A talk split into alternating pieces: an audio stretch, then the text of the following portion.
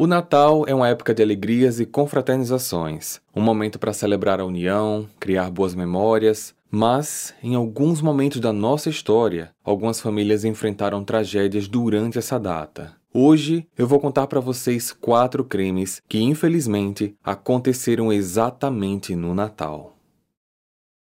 Aziz Yazdampana Esse primeiro caso aconteceu no Natal de 2011 no Texas, Aziz, com 56 anos na época, tinha descendência iraniana e morava na cidade de Grapevine. Ele era corretor de imóveis e descrito como uma pessoa amigável e divertida. Aziz era casado há mais de 20 anos com Fatemeh Hamati, de 55. O casal tinha dois filhos, Nona, de 19, e Ali, de 14.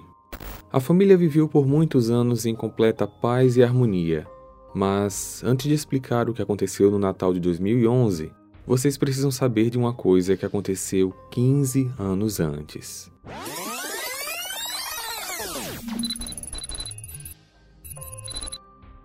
Em 96, Aziz foi condenado por fraude em impostos e pegou três anos de prisão, mas em condicional.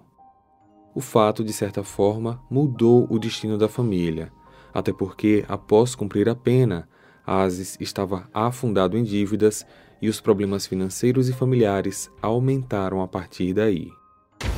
No início de 2011, Aziz já estava há anos desempregado e, ao mesmo tempo, não deixava a esposa trabalhar porque ele era muito conservador.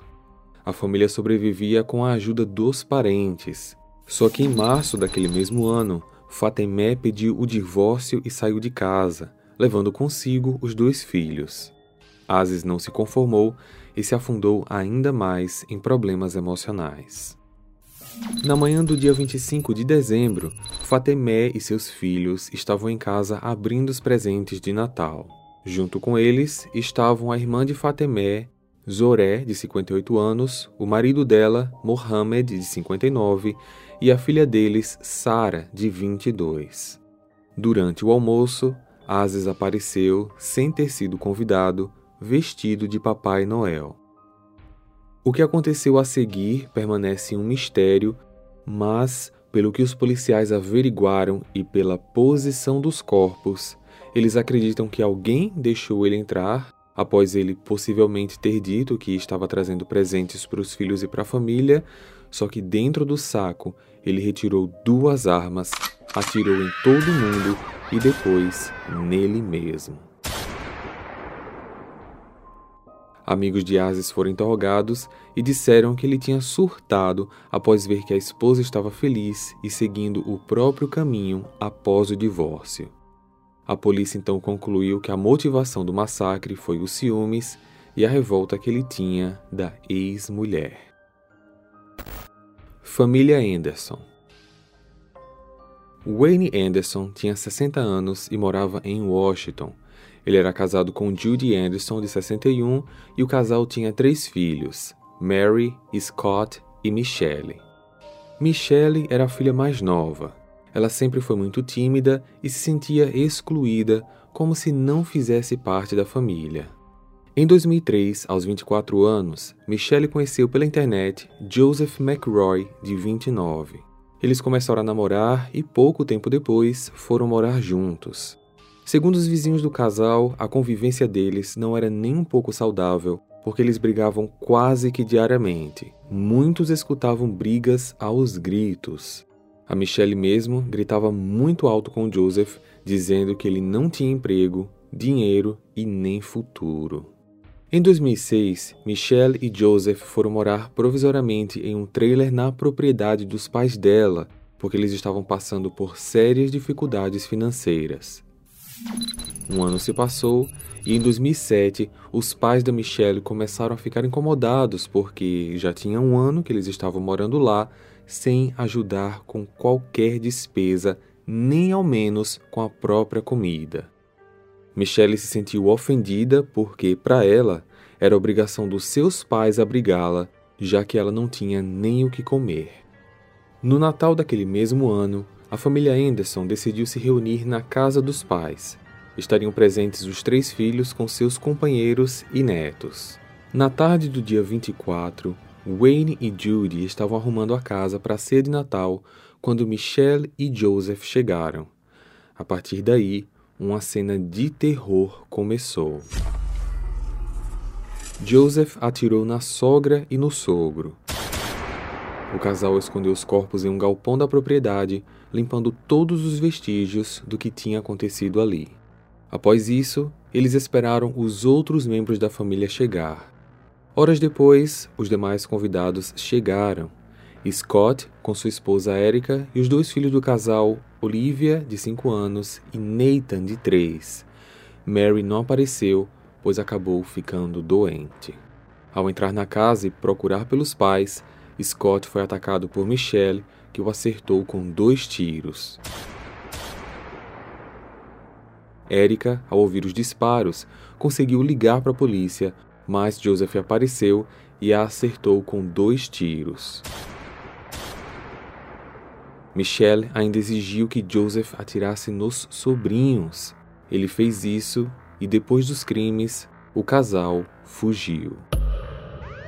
Enquanto a polícia periciava o local, inacreditavelmente Michelle e Joseph apareceram e ficaram quietos do lado de fora da propriedade, sem demonstrar choque ou preocupação.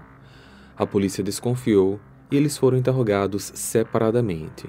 Michelle então acabou confessando tudo. Ela disse que estava cansada de todos sempre passarem por cima dela, que planejou o crime por duas semanas e que pediu ajuda ao namorado. Já nas declarações do Joseph, ele disse que foi Michelle quem arquitetou tudo e que ele só obedeceu porque estava sendo ameaçado. Os dois foram presos, acusados de seis homicídios. Ambos foram condenados à prisão perpétua, sem direito à liberdade condicional. Bruce Pardo Esse caso aconteceu em 2008 na Califórnia e ficou conhecido como o Massacre de Covina. Bruce Pardo nasceu em 63 em Los Angeles. Ele se formou em ciência da computação e tinha uma vida aparentemente normal. Em 2004, ele conheceu Sylvia Ortega. Sylvia era mãe solteira e tinha três filhos. Os dois se apaixonaram e se casaram em 2006. Bruce, Sylvia e os filhos dela, que ainda eram pequenos, foram morar em uma grande casa na cidade de Covina, Califórnia. Porém, Poucos meses depois, o relacionamento começou a desmoronar. O casal passou a brigar muito, sempre por causa de dinheiro. Nessa época, Sylvia também descobriu que Bruce tinha um filho com uma outra mulher, fruto de um relacionamento antigo, e que ele havia abandonado a criança após ela ter sofrido um grave acidente. Sylvia ficou perplexa quando descobriu isso. Em 2007, ela pediu o divórcio. Sylvie e seus filhos saíram de casa. Em 2008, Bruce foi demitido do trabalho, o que abalou ainda mais o seu estado psicológico. No dia 18 de dezembro daquele mesmo ano, o divórcio de Bruce e Sylvia finalmente foi concluído. No dia 24, a família de Sylvia estava reunida na casa dos seus pais para o dia de Natal. Cerca de 25 parentes participavam da festa. Perto da meia-noite, a campainha tocou. Um dos filhos de Sylvia, de apenas dois anos, atendeu a porta. O visitante era Bruce, vestido de Papai Noel. Mas ele não queria distribuir presentes. Apesar de em uma mão ele segurar um grande saco, na outra ele portava uma arma. Bruce então disparou no rosto do filho de Sylvia. Ele entrou na casa e começou a atirar em quem aparecesse pela frente, iniciando o massacre. As pessoas correram desesperadamente. Um dos parentes conseguiu pular a janela e ligar para a polícia. Depois de descarregar várias armas, Bruce abriu o saco e dali de dentro ele tirou um lança-chamas. Totalmente descontrolado, ele ateou fogo na casa e fugiu. Bruce dirigiu até a casa do seu irmão, que não estava no local no momento. Horas depois, esse irmão chegou e o encontrou sem vida no sofá da sala. Na casa da família da Silvia, o resultado do ataque foi alarmante. Ao todo, nove pessoas faleceram ou por conta dos disparos ou por conta do fogo. A polícia também concluiu que Bruce atirou em si mesmo e que tudo foi uma motivação por causa dos seus problemas psicológicos. Os três casos apresentados até agora têm como executores dos crimes membros da própria família. Contudo, o caso a seguir não segue esse padrão. O Natal da família Tied tinha tudo para ser mais um momento feliz em família, até que assaltantes chegaram e acabaram com tudo. Rolf Tied, de 51 anos, era casado com Kay Tied, de 49. O casal tinha duas filhas, Tricia, de 16, e Linnea, de 20. A família morava em Oakley, Utah, e eles tinham uma pequena cabana localizada no interior. Esse local era bem isolado e a família gostava de passar dias nela, relaxando e aproveitando a natureza. Em dezembro de 1980, a família decidiu passar o Natal nessa cabana, junto com outros parentes, no meio de muita neve. Assim, no dia 22 de dezembro, os quatro integrantes da família Tied e a mãe da Kay, Beth Potts, estavam organizando os preparativos para a noite de Natal. Em determinado momento, os cinco decidiram fazer compras na cidade. Ao retornarem, tiveram uma surpresa terrível dois homens tinham invadido o local. Linney foi a primeira que entrou na casa e acabou sendo rendida pelos invasores. Ela foi feita de refém com uma arma em suas costas. Em seguida, Kay e Beth entraram, mas elas foram recebidas a tiros e não tiveram nem chances de correr. Instantes depois, Rolf e Tricia, que estavam do lado de fora, foram obrigados a entrar na cabana. Rolf foi atingido com um tiro no rosto e Tricia foi feita também de refém. Os criminosos então colocaram fogo na cabana e fugiram, levando as garotas no banco traseiro de snowmobiles, que são tipo jet skis para uso na neve. Os criminosos eram Von Taylor, de 25 anos, e Edward Daly, de 21. Ambos já tinham passagem pela polícia e estavam em uma casa de recuperação mas fugiram juntos no dia 14 de dezembro, dias antes desse crime. Na região, um tio delas, Randy, que também tinha uma cabana próxima, viu as garotas passando para um lado, na garupa de dois snowmobiles, com dois estranhos pilotando, e minutos depois eles voltaram, mas dessa vez dentro de um carro, com esses homens no banco da frente e elas atrás. Aquilo pareceu muito estranho, mas antes mesmo que ele pudesse ir atrás do seu irmão Rolf para saber se estava tudo bem, o próprio Rolf chegou pilotando outro snowmobile completamente machucado e pedindo ajuda para que ele resgatasse as suas filhas. Inacreditavelmente, Rolf tinha sobrevivido ao tiro e às chamas da cabana.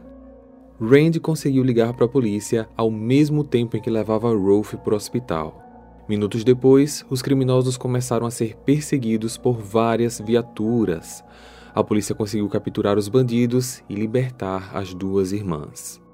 Edward foi condenado à prisão perpétua.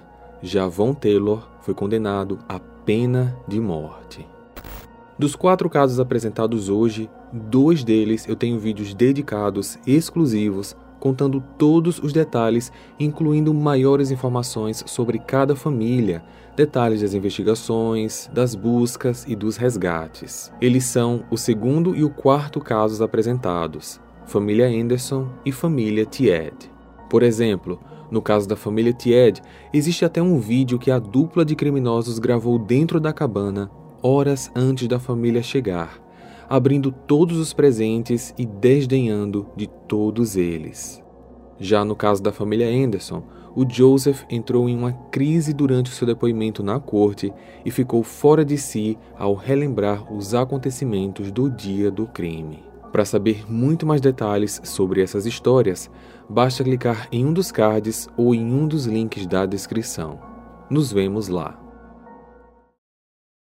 Hey! Você se interessa por crimes reais, serial killers, coisas macabras e tem um senso de humor um tanto quanto sórdido? Se sim, você não está sozinho. Se você precisa de um lugar recheado de pessoas como você venha conhecer o podcast Pátria Amada Criminal. Todas as semanas tentamos entender o pior da humanidade. Nesse processo, a gente ri, chora, fica brava, fofoca, porque afinal de contas é assim que a gente fala quando está entre amigos. Suas novas melhores amigas trevosas estão aqui no Pátria Amada Criminal.